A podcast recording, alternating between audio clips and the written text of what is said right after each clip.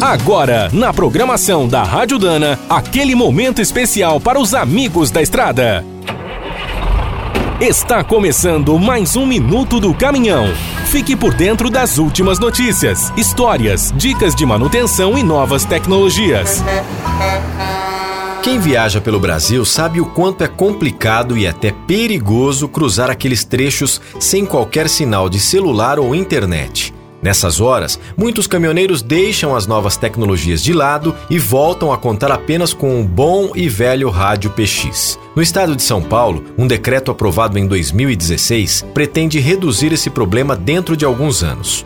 O governo passou a exigir nas novas concessões que as empresas vencedoras instalem conexões Wi-Fi ao longo das rodovias. Por enquanto, a principal finalidade da tecnologia é garantir uma comunicação imediata entre os motoristas e os serviços de apoio. A primeira estrada paulista a inaugurar o sistema foi a Tamoios, que desce a Serra do Mar, ligando o Vale do Paraíba ao litoral norte. Numa primeira fase, é possível usar a rede para falar com o centro de controle operacional ou ouvir uma rádio exclusiva da rodovia.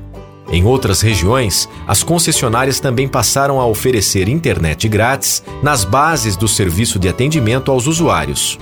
Até o final do ano, a promessa do governo de São Paulo é inaugurar o serviço de Wi-Fi em outros 1.200 quilômetros de estradas.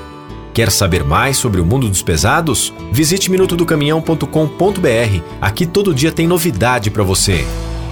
O Minuto do Caminhão é um oferecimento de Spicer. Há mais de 100 anos, a marca dos cardãs e eixos que não ficam pelo caminho. Quem é do trecho já sabe, para ficar bem informado, a Rádio Dana é sempre a melhor sintonia.